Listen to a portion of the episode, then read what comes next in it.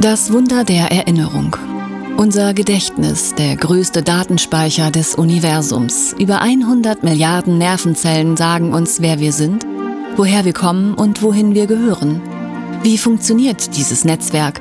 Was vergessen wir? An was erinnern wir uns? Forscher wollen das Rätsel jetzt lösen. London, August 2001. Ein Experiment.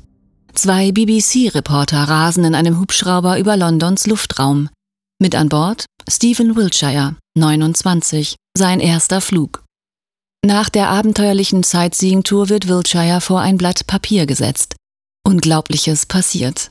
In nur drei Stunden zeichnet er ein exaktes Luftbild der Metropole.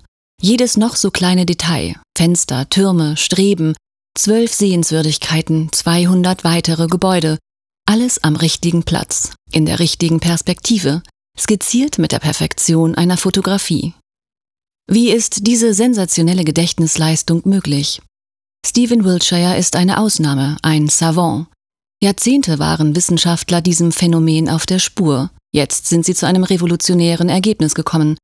Der Richter über Erinnern oder Vergessen ist ein einzelnes Molekül, eine Substanz, die zum Schutz vor Informationsüberfluss in unseren Gehirnstoffwechsel eingebaut wurde sagt Professor Eric Kendall, Nobelpreisträger und Hirnforscher der Columbia Universität New York.